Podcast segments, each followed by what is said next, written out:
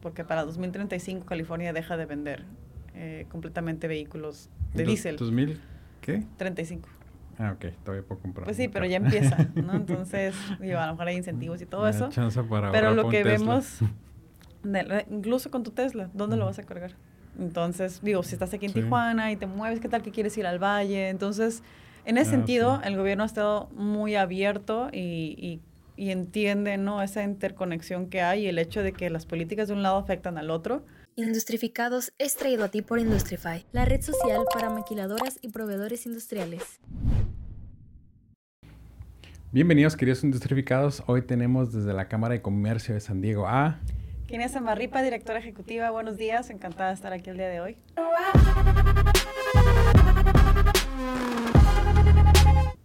Kenia, pues bienvenida. Gracias. Ah, gracias por, por, cruzar la frontera exclusivamente para, para, el podcast. Este, ¿Por qué no nos platicas un poquito de cuáles son tus actividades en la Cámara de Comercio? Sí, bueno, ahí cabe recalcar un poco que la Cámara Regional de Comercio de San Diego es un poquito distinta en ciertas cosas. Una es que se enfoca mucho en política empresarial, o sea, en asuntos de política en ambos lados de la frontera. Y mi departamento en específico lo que lleva es precisamente esas iniciativas de ley, propuestas, proyectos, eh, fondeo a nivel local, estatal y federal y eh, pues conversar con los miembros, ¿no? Nuevamente de diferentes industrias y sectores para ver cuáles son aquellos proyectos o legislación o iniciativas que son business friendly. O sea, qué les va a ayudar a poder crecer, crear más empleos, desarrollar la industria y mejorar también la calidad de vida de la comunidad, ¿no? Entonces, en ese sentido, nosotros llevamos esas relaciones y ese seguimiento a todas esas iniciativas, o nuevamente de ambos lados, y local, estatal y federal, lo cual hace un poquito más complejo, em, y no quitar el dedo del renglón, ¿no? ¿Y quién fondea la, la Cámara?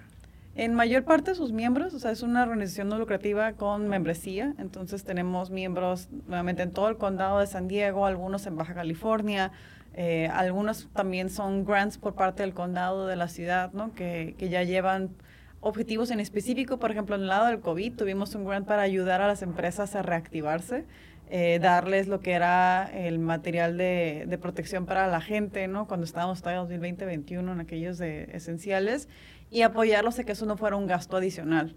Además de estarlos con, pues, y continuamente pues reeducando en ahora puedes hacer esto, no puedes hacer aquello, qué necesitas, qué, qué más podemos pedir y qué más podemos empujar por ejemplo, algo que se me ocurre inmediatamente es que cuando pegó el COVID, eh, pues cerraron obviamente las empresas no esenciales. Entonces el tema que vimos es que pues cada quien interpretó esencial como quiso o como pudo. Entonces como aquí tenemos esa interconexión binacional, pues hubo muchas empresas que eran esenciales en Estados Unidos pero no eran esenciales aquí y viceversa.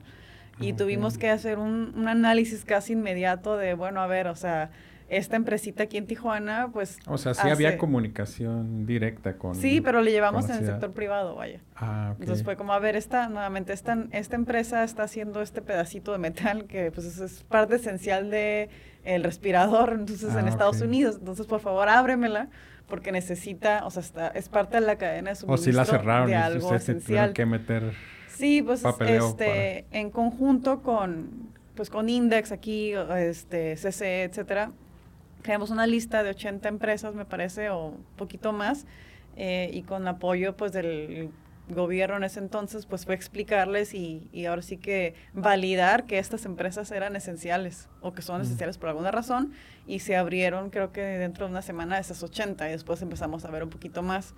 Y lo mismo en Estados Unidos, ¿no? Nuevamente pues porque aquí el que entiende realmente esa, esa integración de la economía pues somos nosotros en el sector privado ustedes serían como el equivalente de EDC, pero en, Yo creo que más como CC, porque el EDC, pues tiene un, tenemos un San Diego EDC que, que, es regional y ellos comprenden al World Trade Center y también existe el South County EDC.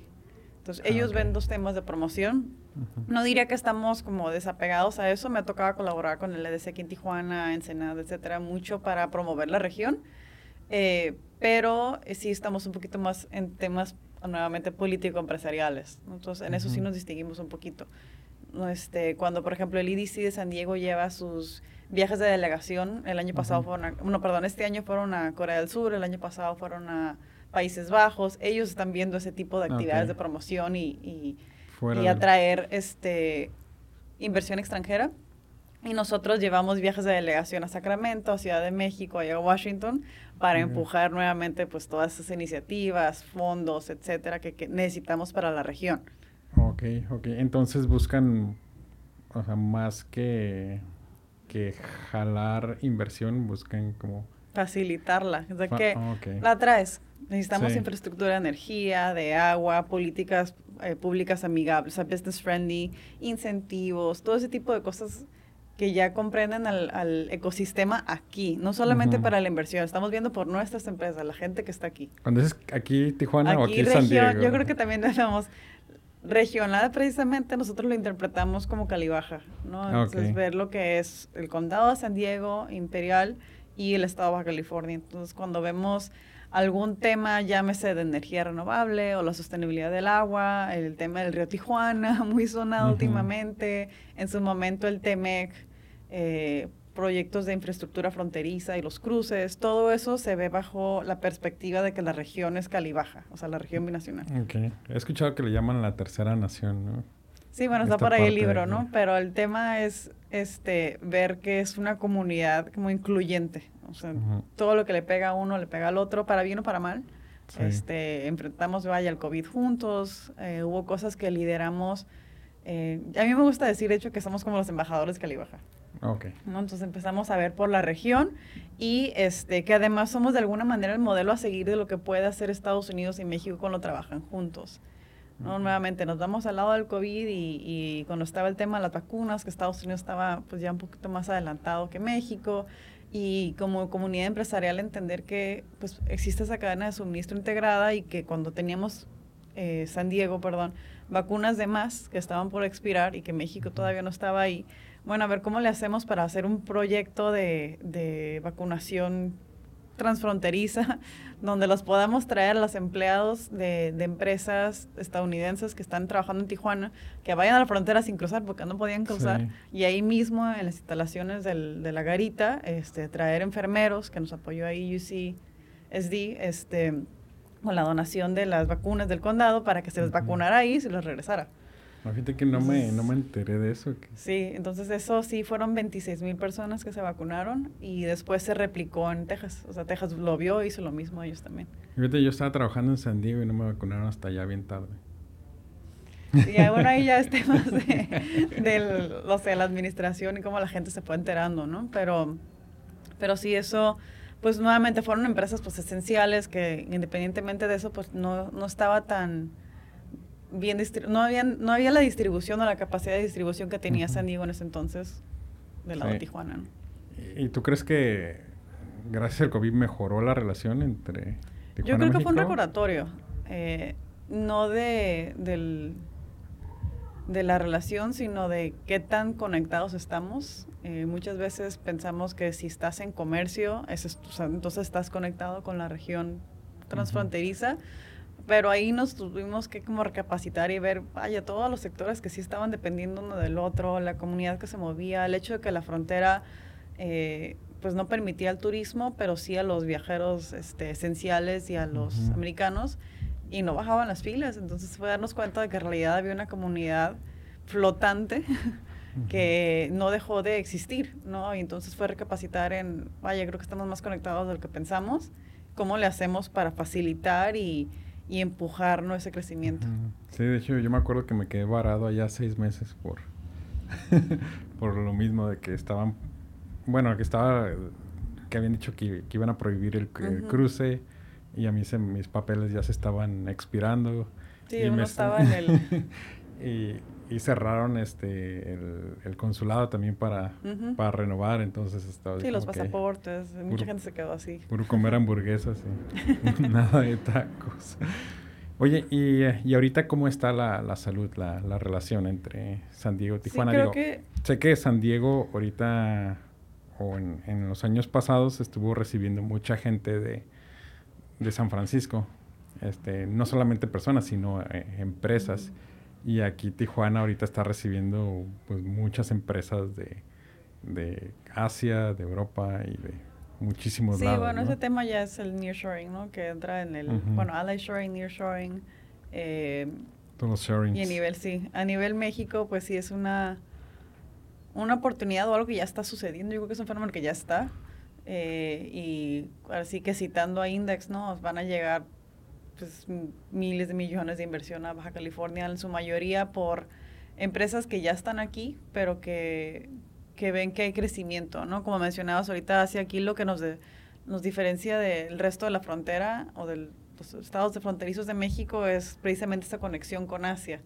Y recordando que California es la cuarta economía del mundo y que su más alto socio comercial es China, pues bueno, nosotros estamos, estamos precisamente muy estratégicamente localizados para facilitar ese intercambio comercial, ¿no? Digo, sé que ya es especulación con la parte de, de, Asia y de, de, China, pero las relaciones, ¿tú crees que vayan a seguir como mejorando o empeorando? Yo creo que a pesar de los retos que hay, eh, el tema es que el intercambio comercial no se detiene. Así haya narrativas en la política, como las hubo en su momento con Trump, por ejemplo, ¿no? Que fue muy polémico. Polémico con la relación con México y eso no detuvo al TEMEC, por ejemplo. O sea, no detuvo que creciera todavía, ya son más de 75 mil millones de, de dólares de intercambios anuales entre México y Estados Unidos. Eh, nunca se pagó al muro, apenas por parte de México.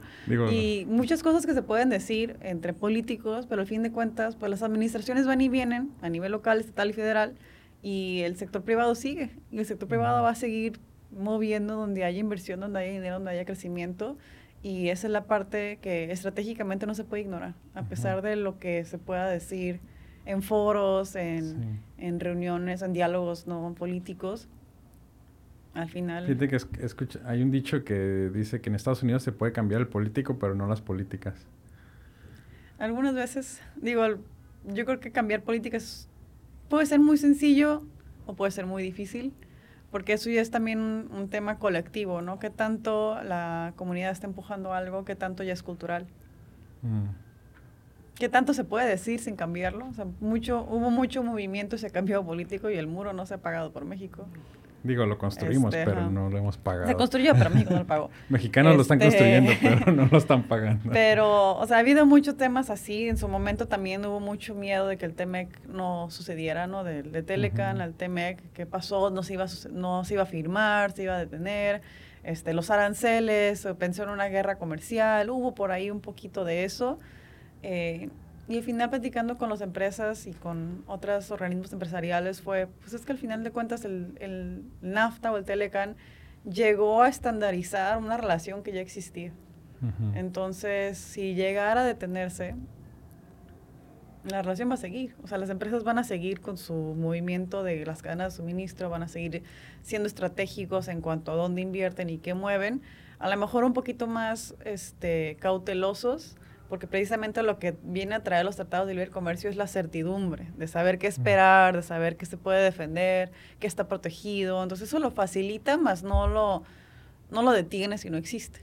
¿no? Como lo hemos visto en el caso de Estados Unidos, cuando frena a, lo mejor un poquito las relaciones este, diplomáticas con algún país, pero el empresario sigue.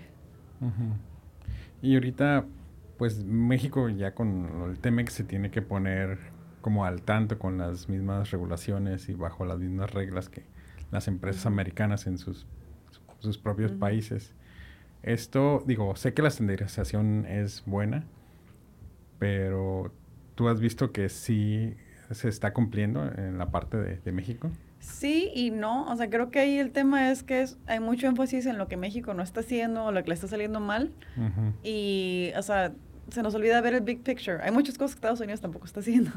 Y hay muchos temas que Canadá también está como que en el estilo y afloja, ¿no? Está el acceso al mercado lácteo, que Canadá lo tiene súper protegido. Para ellos solamente puede haber mercado nacional, pero accedió en el TEMEC y no se está dando de la manera que debería de ser. ¿No? Entonces, digo, también en México tenemos las energías renovables. En Estados Unidos perdió la batalla con el, eh, las reglas de origen, por ejemplo, ¿no? Que era el sector automotriz súper complejo, ¿no? Pero básicamente México y Canadá querían redondear hacia arriba. Si tenemos de la batería el 60%, eso cuenta como el 100% de la batería de Estados Unidos. No, vamos a contar, ¿no? o sea, porcentaje por porcentaje, y va a ser mucho más difícil llegar a ese punto de, de la del porcentaje del vehículo que pudiera comercializarse sin pagar aranceles y pues en esa pues dos a uno, ¿no?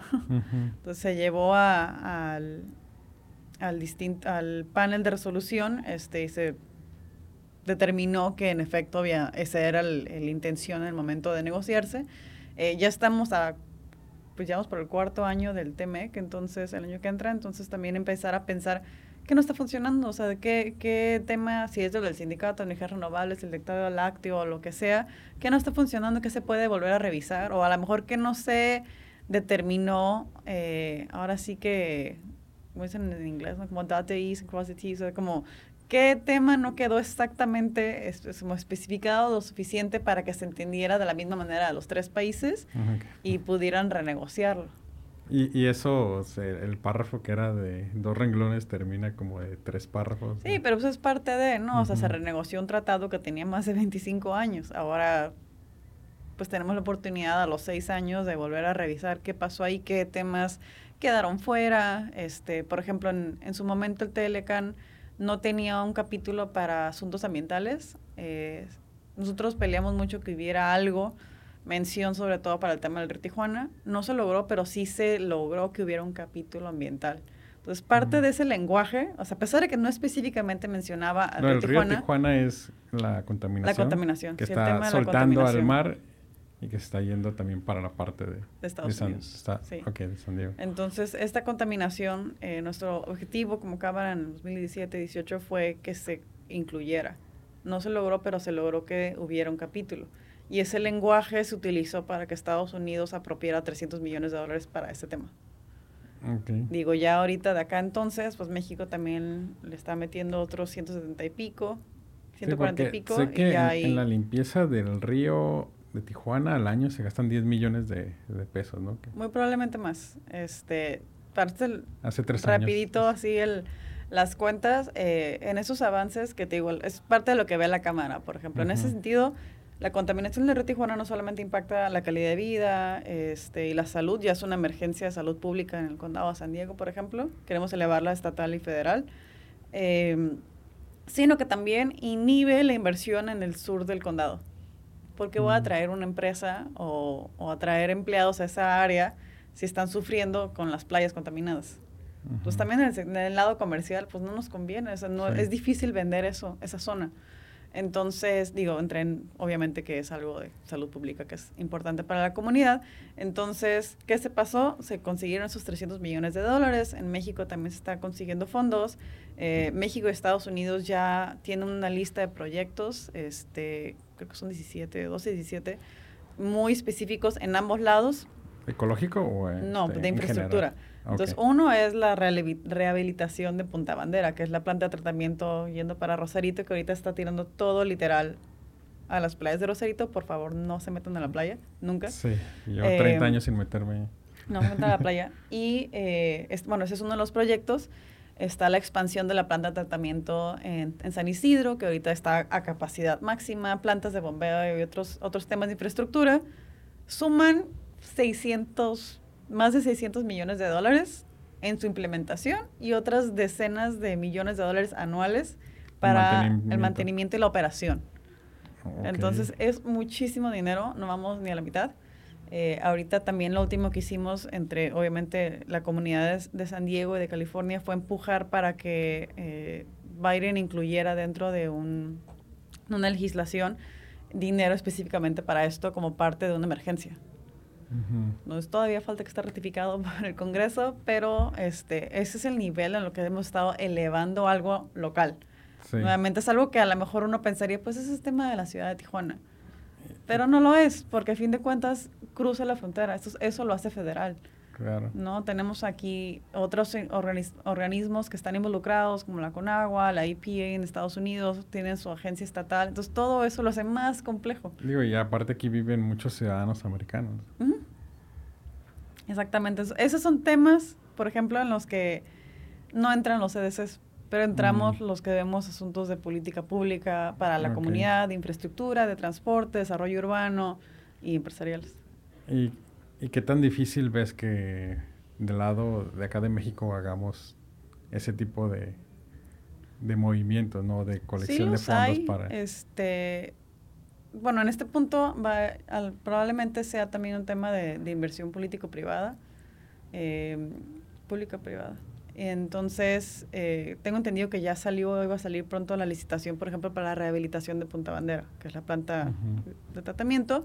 Y precisamente el mes pasado que estaba con los CDCs de Baja en Ciudad de México, visitando embajadas, ¿no? promoviendo la región, pues es uno de los temas que llevamos. Oye, eventualmente va a salir esta licitación. Tienes empresas, ¿no? En Israel, en no sé, en Países Bajos, en Francia, que pudieran invertir, o sea, tienen el know-how, esto sería para ustedes una oportunidad de inversión, venir a reconstruir y rehabilitar esta, esta planta de tratamiento, o sabes qué está pasando esto, a lo mejor tienes empresas que se enfoquen en el reuso del agua. Esa es fase 2. Una vez que la empezamos a tratar, ¿qué vamos a hacer con el agua? Sí, de hecho en, en París tienen una tratadora de agua en medio de la ciudad que la usan para agua potable para tomar. Ese es un ejemplo, pues, y de es tratadora de, de, aguas negras. O sea, ni siquiera, no son aguas grises, son aguas negras, las tratan y, y, se las dan de tomar a la gente. Pues algo así precisamente es lo que tratamos de ir a contar. En este caso, pues, con, con, el liderazgo de los CDCs, ¿no? De, de presentar ellos en la región y luego ya entrar, en mi caso, como Cámara de San Diego. ¿Sabes qué está este tema también? Sí. Oye, ¿y el gobierno cómo lo ves de flexibilidad en ese ¿Cuál gobierno? aspecto? El que está ahorita...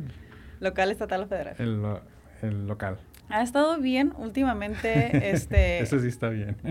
Pues, no, o sea, nuevamente también tenemos, pensando en qué viene para 2024, pues las elecciones. Entonces, va a haber muchos cambios. Creo que eh, al menos en este últimos dos años eh, o tres, este, de las, las personas que están, o de los funcionarios que están ahorita, nuevamente de ambos lados en, en los roles que tienen, eh, ha habido mucha colaboración con el sector privado, al menos mucha apertura, que es lo que, lo que queremos aprovechar. Entonces, digo, vaya, hablamos del tema como hablamos del Río Tijuana, como ahorita estamos viendo temas de energía, que en los que, por ejemplo, hay un poquito de discrepancia ahorita con el tema de energías renovables entre Estados Unidos y México, no por el tema, sino a nivel local. Este, California está empujando ya o ya está, ya está probando a partir de enero del 2024 empieza la transición a, a vehículos eh, eléctricos o de no emisiones, o sea, de, también de hidrógeno. Y este, pues ahí no soltar, bueno, ¿qué vamos a hacer con la cadena de suministro? Tenemos esta cantidad de camiones de carga que transitan en hasta California y llevan, al menos por Otay cruzan hasta 4.000 camiones al año, ¿no? Entonces, ¿cómo va a impactar eso la cadena de suministro? Tenemos el acceso a... Eh, vehículos de carga eléctricos o de cero emisiones, cuántos hay, cuánto cuestan, este, cuánto les dura la batería, cuánto pesan, qué tan grande es la batería, cuánto va a disminuir su capacidad, o sea, todo ese tipo de cosas las vemos y es algo que estamos viendo para contestar tu pregunta a nivel local. Vaya a ver. Entonces, la legislación es de California. Estamos viendo el tema federal porque pues cruzan la frontera estos camiones, pero a fin de cuentas son de aquí de la región, ¿no? O sea, son locales. La mayoría de los camiones que eh, mueven el comercio entre México y Estados Unidos aquí son mexicanos. Entonces, ¿cómo le vamos a hacer? Este, afortunadamente, vemos el tema aquí con el gobierno del Estado eh, para ver pues la infraestructura que se van a necesitar, ¿no? dónde van a cargar la batería, este, temas de distribución de energía, o sea, tenemos la capacidad eléctrica para acomodar esta demanda creciente, porque para 2035 California deja de vender eh, completamente vehículos de diésel. ¿2000 qué? 35. Ah, ok, todavía puedo comprar. Pues sí, pero ya empieza, ¿no? Entonces, digo, a lo mejor hay incentivos y todo eso. pero lo que vemos, incluso con tu Tesla, ¿dónde lo vas a cargar? Entonces, digo, si estás aquí en Tijuana y te mueves, ¿qué tal que quieres ir al valle? Entonces, en ese ah, sentido, el gobierno ha estado muy abierto y, y y entiende ¿no? esa interconexión que hay y el hecho de que las políticas de un lado afectan al otro y cómo nos vamos a mover, ¿no? De hecho, el tema salió incluso entre la, hace un año en enero casi, entre la reunión que tuvo Biden con AMLO y con Trudeau en México y eh, fue algo pactado, ¿no? Que iban a, a facilitar la transición de de, perdón, de vehículos eléctricos y de esta, de energías renovables al menos a lo largo de la frontera. Sí, creo que el tema es, digo, ese fue mi caso, soy egresada, que nada, orgullosamente de la Preparatoria Federal Azor Cárdenas. Ahí también soy jaguar. y, este, después ya de CETIS Universidad. Y em, creo que hoy en día, de hecho, hay más reconocimiento en el, en el lado de San Diego sobre las, los estudiantes que vienen de Tijuana como estudiantes preparados y, y, bien capacitados. Eh, la verdad que en ese entonces, para el 2009-10, sí fue un poco más difícil. Yo creo que y lo que he tratado de hacer, ¿no? ahora que estoy en la cámara, es que hacía falta ese tipo de oportunidades, a lo mejor en sentido de prácticas profesionales que te dieran esa, esa primera entrada cuando estudias únicamente en Tijuana. Digo, yo nunca he estudiado en Estados Unidos, entonces también ese era como mi, mi reto a superar. Y este... ¿Y cómo te fue en tu primer trabajo de...?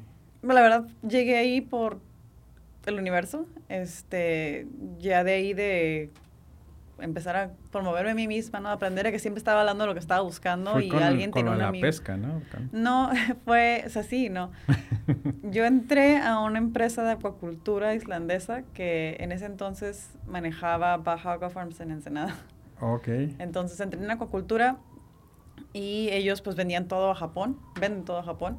Eh, pues que es el mejor atún maleta azul que puedan ver súper rico también de comer. Sí. Este, entonces entré por ahí y, y, pues ellos me dieron la facilidad, ¿no? De, de tener ya mi, mi, pie en Estados Unidos y ayudarme en lo que estudiaba también mi maestría, ¿no? Entonces como que eso fue, fue, ahora sí que te decía, casi obra divina, fue aprender a promoverme yo sola y con quien hablaba le decía que estaba buscando y entró el amigo, el amigo, el amigo y así tuve la oportunidad de la entrevista pero eh, sí me hubiera encantado en su momento tener oportunidades de prácticas en Estados Unidos. Entonces ya, fast forward, tres doritos después llego a la cámara, sí he estado buscando eh, continuamente tener practicantes que también vengan de Tijuana.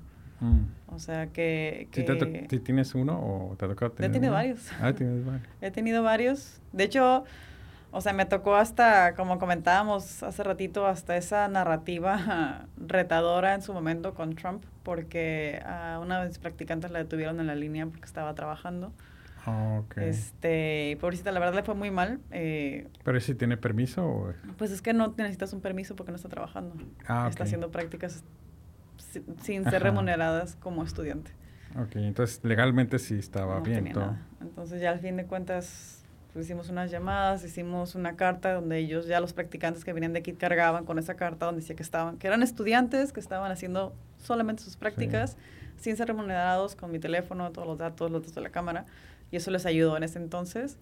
Pero digo, hasta ese punto llegan cuando hay tensión mm. este, con alguna administración ¿no? en cuanto a la relación bilateral o con México. Pero sí he tenido varios estudiantes, algunos de ellos ya de hecho trabajando para otras organizaciones empresariales en San Diego o que encuentran su camino, ¿no? Y les ayuda, creo yo, al menos tener esa experiencia o esa, esa como validez de que ya un organismo en Estados Unidos los conoce. ¿Y cómo fue para ti la inmersión en la cultura americana? Mm. Emocionalmente. Fíjate que es, es extraño porque pues obviamente crecí en Tijuana y soy tijuanense de corazón y estadounidense de papel. Em, me ha tocado estar en empresas o en organizaciones empresariales que tienen mucha diversidad cultural. Pues, en esa primera empresa estaban los islandeses, que eran los dueños, los australianos, que eran los que sabían cómo hacer la acuacultura, obviamente con Ensenada, había hasta salvadoreños, o sea, como mucho así. Yo creo que hasta que llegué a la Organización de Pesca Deportiva de California, ahí me pegó el, el shock cultural, porque eran casi 100% americanos, eh, con alguna ascendencia portuguesa o italiana, como lo es ese sector ahí en Point Loma. Pero realmente para ellos, pues no había mexicanos dentro de su sector. Eh, y a mí me tocaba hasta que tenía un jefe que me colgaba en el teléfono porque no me entendía. Y entonces tuve que aprender, tengo una persona con más grande edad, ¿no? Pero tenía que aprender así como a... Pues enunciar malas cosas, hablar hasta mis palabras en español, o sea, apellidos, etcétera, tenía que hablarlas como americana, este, saber que son muy, realmente es muy frío, ¿no? O sea, aprendí ahí yo a redactar también hasta cartas este, y, y, llevar a cabo reuniones, porque allá ahí en ese entonces me tocaba lidiar con Conapesca, INAMI y mm. otros organismos en México. y, y, con los de Estados Unidos, ¿no? Entonces, aprender a ver cuál es el approach. El americano es muy directo. Eh, Te puede decir en una primera conversación por teléfono, te acabo de conocer, cuánto te voy a cobrar y, lo, y, y cómo me vas a pagar. Claro. eh, y si no, pues no hay deal y se pueden ir y ellos están, no, no pasó nada, ¿no? Para ellos, pues no, pues no se dio. Y un mexicano, pues es más de la relación, de que si te vas a comer. La primera hora es de. Pues sí, es mucho. Somos de relación. Entonces, este, en ese entonces que hacíamos fam trips, ¿no? De viajes de familiarización para promover el turismo náutico en México, me tocaba llevarlos a Los Cabos, a Loreto, a Mazatlán, Ensenado, obviamente. Y era hasta educar a mi jefe en ese entonces, como, te va a ofrecer una cerveza y le va a aceptar. A lo mejor no te la tomes si no quieres tomar, pero no, no puedes negarlo. Y hoy no vas a hablar de los permisos que necesitas. Hoy vas a preguntarle sobre lo que hace, qué bonito es Ensenada, qué bonito es Loreto, qué bonito es Sinaloa. Y después vas a hablar de negocios. O sea, no puedes llegar así nomás. Y es más, si no se da la oportunidad, no pasa nada, yo les voy a dar seguimiento. Pero este viaje es para que lo conozcas. ¿no? Así vamos con el comisionado de pesca. Sí, o sea, a, a todas estas... No te pregunto, pero ¿por qué? No, digo, tengo la fortuna de que sí, sí en ese entonces, pues yo estaba haciendo una maestría y precisamente era de cómo, soy mercadóloga, ¿no? Entonces mi, mi tesis la hice de cómo promover un destino turístico que había sufrido una crisis mediática y era el caso de Tijuana en el 2007-2008. Okay, entonces, como parte de los resultados, yo en ese entonces, que había sido en 2015, 14, sí, están los 13, fuegos artificiales a todo este, yo tenía, bueno, como propuesta en la tesis, pues, la, eh, llevar a cabo campañas de familiarización donde llevaras a influencers, pero no influencers así como los de Badabun, gente eh, del sector que fuera importante, llevarlos a esos puertos y mostrarles que México era seguro, es seguro, que podían trabajar con el gobierno, que podían eh, traer a sus familias, eh, en ese entonces, por ejemplo, era llevarme al jefe de la policía portuaria, al CEO del puerto de San Diego, este, otros cuatro o cinco empresarios. Y recuerdo que esa vez, la primera vez que fuimos a Mazatlán, porque ahí está con la pesca, y para mí era mi santo grial, ¿no? Así tenía que haber comisionado de pesca. Y una de las personas que iba conmigo no quiso viajar por Tijuana. Ni por CBX, ni porque yo traía al jefe de la policía. Entonces ella tuvo que, mi jefe tuvo que ir con ella de San Diego a Phoenix y de Phoenix a Mazatlán. Y cuando llegaron allá, pues estábamos todos en la alberca, ¿no? Entonces, este, los llevamos así, ¿no? O sea, el jefe de la policía de San Diego, me lo llevé con el jefe de la policía portuaria de Mazatlán, nosotros fuimos con el secretario de turismo, con el, este, en ese entonces el director del puerto de, de Mazatlán, hicimos este como esa serie de reuniones, obviamente fueron a pescar y todo eso, y después yo traía un programa de radio que se transmite en California. Entonces, al locutor y todo, ¿no? Entonces, de ahí, pues, los sentaba a todos ellos a que hablaran sobre su experiencia, ¿no? Y ahí fue donde esta persona estaba, que no puedo creer que me tengo que regresar por a Phoenix y luego a San Diego, son nueve horas, con eso me voy, no sé, casi casi Europa. Eh, todo por mi miedo y ahorita estando aquí veo que no es el caso, o sea, que, que, todo lo que escuché, pues a lo mejor sí es cierto en algunas cosas, pero en otras es lo que yo estoy viviendo y aquí estoy, me puedo traer a mi familia, o sea, tuvimos una apertura del gobierno muy bien, las reuniones salieron excelente, pudimos hacer eh, o lograr las cosas que llevábamos a lograr con, con, las distintas agencias gubernamentales con las que nos reunimos.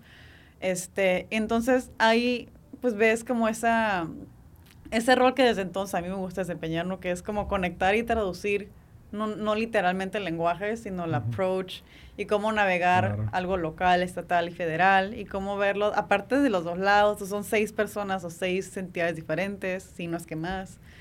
Em, y eso es un poquito de cómo se hacen las cosas. ¿no? En, ese, en ese entonces, pues fue el sector náutico turístico. Este, ellos son miembros de la Cámara, entonces también me tocaba ir a México con la Cámara en ese entonces, con la pesca, y también ver ahí, oye, a ver qué pasó con este permiso, que no sé qué, y necesito que se cambie esta regulación porque tú mismo te estás pegando el tiro en el pie, porque por, como esto existe, menos turistas van a venir a derramar.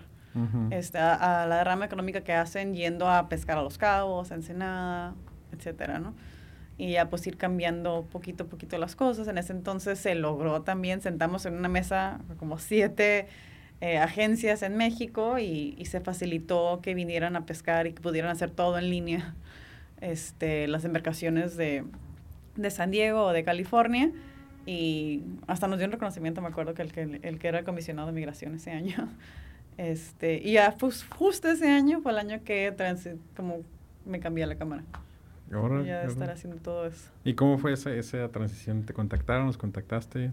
Pues que fue mutuo, casi, casi. Porque ya se em, conocían, ¿no? Por... Sí, pues yo tenía varios años yendo al viaje de la cámara. Ese mismo año que, que digo que se logró esta, esta iniciativa que sigue vigente, eh, me tocó estar con, con, la Cámara en México y pues estuvimos en el Senado, me tocó ahí una rueda de prensa compartir todo lo que habíamos hecho con el turismo náutico y pues no sé, creo que unos dos meses después estuvo la oportunidad abierta y yo me acerqué como a decir, me interesa.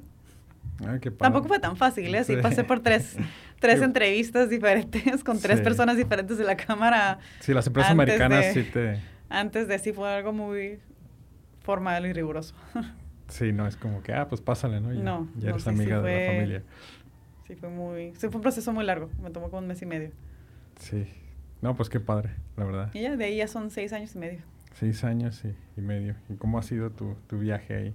Muy bien, digo, entré como directora, ahorita estoy directora ejecutiva, eh, ya me toca liderar lo que son los esfuerzos internacionales de la Cámara, que son, aparte de los viajes que ya mencioné, eh, y de los temas que a lo mejor ya mencioné. Es muy intangible, es bien difícil explicarle incluso a mi familia como qué hago exactamente. ¿Qué le dices a tu sobrinita que lo que haces? Pues casi casi lo que te dije hace ratito, ¿no? a mí me gusta pensar que somos como embajadores Calibaja y andamos moviendo ya sea la promoción, ya sea este proyectos de infraestructura, de cruces, de medio ambiente, eh, incluso educativos, ¿no? A veces es, oye, tal escuela quiere ayudar, impulsar a mover tal conferencia o tal tratado, pero no conoce a nadie allá y deja, facilito esa conversación. Em, el año pasado firmamos un acuerdo de colaboración, nueve instituciones de Tijuana, San Diego, la Cámara, la Autoridad Turística, los CDCs de San Diego y South County, y nuestras contrapartes aquí en Tijuana, CCS, DT, Tijuana DC, Cotuco, este, Smart Coalition, para precisamente decir, bueno, a ver, estamos todos aquí entrándole a, al tema de Calibaja, cada uno juega un rol distinto, en algunas cosas eh, podemos fortalecer los esfuerzos sin tener que duplicarlos y en otras pues al menos mantenernos informados de, oye, creo que aquí este tema a lo mejor te compete o nada más para que sepas que estamos haciendo esto otro eh, y empujando algunos, algunos, algunas metas, vaya. Ahorita la el pequeño small victory que acabamos de tener es la reapertura de Pet West, ¿no? Que, estuvo cerrado tres ah, años y después un poquito de algunos meses solamente hacia el norte por cierta cantidad de horas y luego lo cerraron otra vez y luego lo volvieron a abrir y ahorita ya por primera vez desde el del COVID ya puede cruzar la gente hacia cerradera? el sur. Eh, pues ahí son muchas cosas también súper intangibles como eh, el tema migratorio y cómo la verdad, han estado viniendo muchas personas a, la frontera, que siempre ha sido así. Yo creo que Tijuana está formada de migrantes de otros estados, de otras ciudades y de otros países. Le pasa lo mismo a San Diego.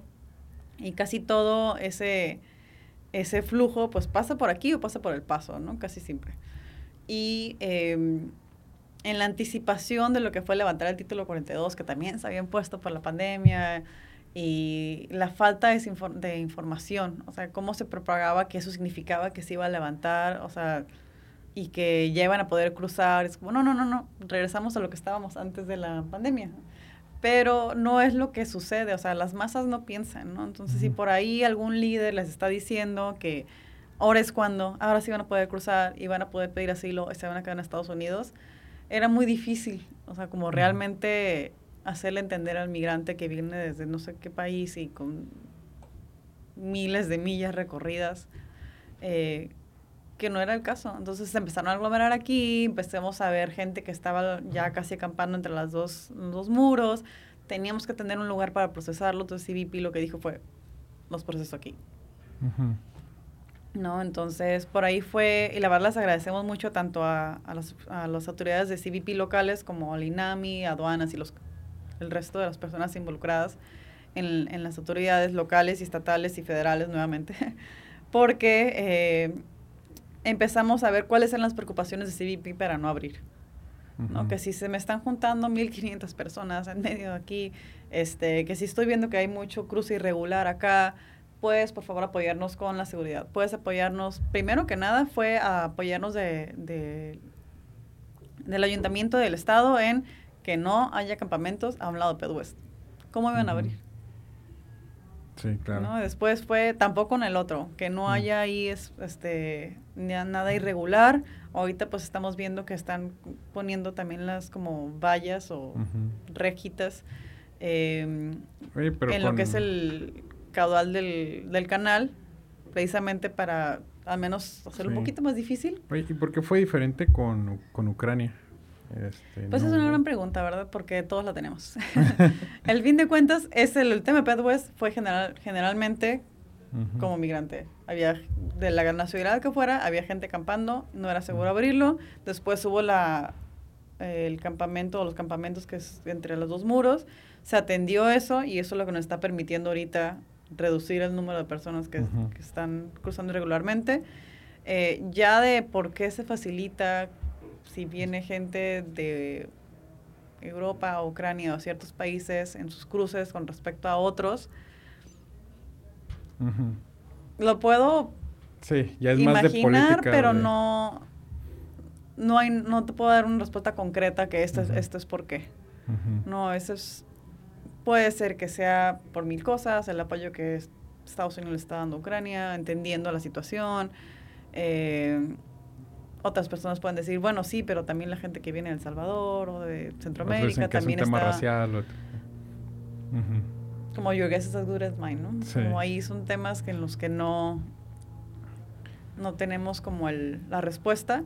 Lo que sí te puedo decir es que antes incluso de todo esto, eh, uno de los de los vaya pilares de la Cámara en temas internacionales es avanzar una reforma migratoria. Ha sido súper difícil eh, el punto ahí para nosotros, o el, o el gol, o la meta alcanzar eventualmente, es que si haya eh, un camino legal más fácil y estandarizado para la gente, con, independientemente que pidas asilo, o sacaste un permiso de trabajo, o eres estudiante, o eres alguien de los de DACA, ¿no? Que te llevaron de niño y tú ya creciste en Estados Unidos y para ti ese es tu país, pero no eres un residente legal que haya una solución clara y estandarizada para todos estos casos que facilite esa migración regular, ¿no? Que disminuya la necesidad, vaya, o el empuje que hay hasta el cruce irregular al no existir ese camino claro, abierto y estandarizado para la gente que quiere vivir en Estados Unidos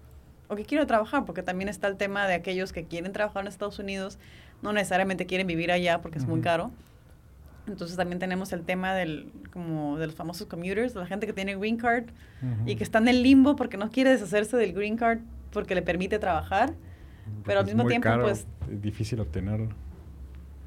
Ajá, nuevamente regresamos a la desinformación, ¿no? Pudieran transitar a commuters y eso les permitiría legalmente estar en México y trabajar en Estados Unidos e incluso tramitar la Sentry. Pero tienen ese miedo a perder la green card. Es como, bueno, a ver, pero si quieres vivir en Estados Unidos, te tienes que ir a vivir a Estados Unidos. Si no quieres vivir en Estados Unidos y quieres seguir trabajando en Estados Unidos, entonces transita a un commuter. O sea, pero es nuevamente ese miedo, esa información. Pues que también está la creencia de que, bueno, si, te, si lo cambio por un commuter, o sea, ya no puedo pedir mi ciudadanía después. Sí, pero es que realmente no la puedes... y el tema es que no la puedes pedir, porque ellos saben que vives en México. O sea, si tengas tus 5 o 10 años con la green card y te ya me quiero vivir, ahora sí quiero ser americano, les va a salir todos los cruces. Y ahí mismo el, oficial te va a decir, es que tú vives en Tijuana. No va. Quédense un año allá, yo así le hice. Entonces, o lo haces, ahí sí es como casi, casi, ayúdame a ayudarte, ¿no? si tú lo que quieres seguir trabajando y tú estás consciente que no te va a alcanzar o que no quieres, tú prefieres estar aquí, cámbiate commuter. Te va a ayudar a tramitar la Sentry y tener una mejor calidad de vida si eventualmente te quieres ir a Estados Unidos, hay que ver el esfuerzo ahí, ¿no? Del camino legal para hacerlo. El camino largo. Pero el camino seguro, pues es la única manera en la que vas a poder... o cásense con un americano. de todas maneras, tienes que vivir allá. Estoy dando malos consejos. De todas maneras, tienes que vivir allá. De esa no se salva nadie. Bueno. Oye, pero van a abrir otra, ya cambiando un poquito de tema, van a abrir otra garita, ¿no? Sí, ese es otro de los temas que traemos. Eh, la garita de Otay 2 Ha sido algo que empuja la región de hace más de 20 años, eh, liderado en Estados Unidos por Caltrans, que es el Departamento de Transporte de California, y SANDA, que es la Asociación de Gobiernos de San Diego, y eh, estaba calendarizado para 2024. La verdad es que sí ha habido otros temas que han surgido que han inhibido el avance en Estados Unidos. Y tal y como lo vimos casi, casi con la expansión de San Isidro, México va a llegar primero. Mm. Parecía que no, pero la verdad es que cuando México quiere hacer algo, sí lo, o sea, lo avanza, ¿no? Hay, hay menos trabas en el sentido de que en California al menos, pues hay ciertos permisos ambientales, estudios que tienen que hacerse y se ha politizado un poco en, en las diversas agencias que a las que compete esta construcción, ¿no? Entonces, ya saben, son Estados Unidos en el sentido de que está el freeway, yo ya lo, ya lo he dado el tour, llegas literal hasta la frontera donde se va a edificar. En México, pues era tema igual de conectar las distintas vialidades y acomodar dónde, dónde estaría la construcción de la garita. Y eh, tengo entendido que antes de finalizar el año, de no ser inicios del 2024, México termina con esa parte, ¿no? De su lado. De nuestro lado, sí, pero aquí es la conexión, vaya, la, la edificación está al lado de Estados Unidos, entonces la parte que, que está detenida desafortunadamente, eh, ahí no, no tiene nada que ver México. O sea, no, ¿Y, esa, ¿Y esa garita van a cobrar por cruzar? sí, creo que es algo que va a ser nuevo para la región, pero no es nuevo para la frontera. eh, para nosotros no estamos acostumbrados a eso, sin embargo, vaya, ¿cuántas veces estás a punto de perder el vuelo? A lo mejor no para la gente que trabaja y cruza diario, igual algunos sabrán que sí, pero hoy tienes una reunión, una entrevista, vas a estar de la escuela, tienes un examen, tienes un vuelo eh, para los camiones de carga esta, este shipment no es prioritario, pagó, expedito, etcétera. El punto es que garantice cruces menos de 20 minutos, tanto para cargo como para, para vehículos de pasajeros. Fíjate que desconozco a ver si, si va a tener Sentry, pero va a estar expedito. O sea, el hecho de que cruces 20 minutos a veces ni en la Sentry. Claro y, están viendo ahí el tema de, no sé si será una aplicación o una página en la que te determine por tarifa dinámica cuál sería el monto. Mm. Está padre, digo, ya sería un desahogo, ¿no? Para los que puedan Sí, la verdad es que a fin de cuentas lo que necesitamos es proyectos que nos ayuden a facilitar los cruces, más con esta comunidad creciente transfronteriza flotante eh, por ahí están también los proyectos del gobierno del estado aquí en Baja, ¿no? Como el ferry nacional que conectaría al puerto de San Diego con, con Ensenada, que de alguna manera pues también desahoga ese tráfico de turismo que va directo a, a Ensenada. Eh, ya tenemos IBX que nos ha apoyado muchísimo y que ha sido un éxito para la, para la región. Y eh, pues otros pequeños, u otros, no pequeños, algunas otras iniciativas y proyectos que, que están analizándose y empujándose ahorita, como la idea de que el trolley llegue a Tijuana eh, y que a lo mejor eso también ayude a, mover al tránsito de gente que se mueve por trolley o por transporte público. Eh, y todo, todo toma tiempo, yo creo que es muy desalentador ver o pensar hoy en día, a lo mejor también por, la, por nuestra generación, pues que nos, afortunadamente nos tocó la culminación de proyectos que tienen 20 años trabajándose, ¿no? Que ahí vino TAI 2, que son dos años más. Pero la gente que inició esas pláticas o que inició las pláticas de la Sentry o de CBX incluso, pues realmente fue un logro magno para ellos, 25 años de trabajo, ¿no? Y, y pensar que a lo mejor, no sé, lo del trolley o el ferry, etcétera, tome algunos años, ya también muestra que Calibaja Vaya tiene eh, esos canales de comunicación y de colaboración bien establecidos. Digo, para alguien de, de, mi edad ya me dices dos, tres años, ah, pues fácil, ¿no? Pero sí, Sí, porque tal que son 10, o sea, el trolley, 10, 15, y te hace mucho. Pero a nosotros nos tocó CBX. Mm. Y nos tocó, y nos toca, nos va a tocar fácil, entre comillas, este, OTAI 2 y otros tantos proyectos, ¿no? Ahorita que te digo que estaba leyendo un poquito la historia de la cámara, digo, son cosas que ya we take for granted. O sea, está el Puente Coronado, está el Centro de Convenciones, que pues ahí tenemos al Comic Con y mil miles de convenciones, el Parque de Balboa, y son íconos de la región que, que para nosotros ya, son, ya están ahí, pero que no vemos la, la, labor, el esfuerzo, los fondos que tuvieron que juntar pues, la Cámara y otros organismos para que eso fuera realidad. Sí, porque no fue únicamente el gobierno de ah, así como que hagan un parque y... Sí, entonces todo eso es parte de, de lo que, vaya, pues forma parte de la Cámara que está a punto de celebrar su 153 aniversario. 153. Creo que Tijuana tiene esa edad, ¿no? Bueno, ahí me corrigen. ahí me corrigen en los comentarios. No más de 100 años. Deberíamos saber. no, la eh, verdad está muy padre. Y, bueno, ahorita apenas te iba a preguntar qué proyectos seguían, pero ya me, me comentaste. Sí, esos son algunos, ¿no? De, en términos de infraestructura fronteriza, obviamente ya mencioné algunos que vienen para el de Tijuana, el never ending, la lucha con el tema de migración. Y cuando digo lucha es para que haya una reforma migratoria que facilite los cruces, los cruces y la migración regular no me gusta decir ilegal, porque realmente es regular en cuanto a que está estandarizada, ¿no? Y es irregular porque es lo que la gente a veces se ve en la necesidad de tener que empujar por sus diversas claro. retos y contextos en el que vienen. Kenia, pues muchísimas gracias por acompañarnos y la verdad nos diste una buena plática de, de cómo está ahorita la relación y pues te lo agradezco. Claro que sí, cuando quieras. Muchas gracias. Nos vemos para la próxima.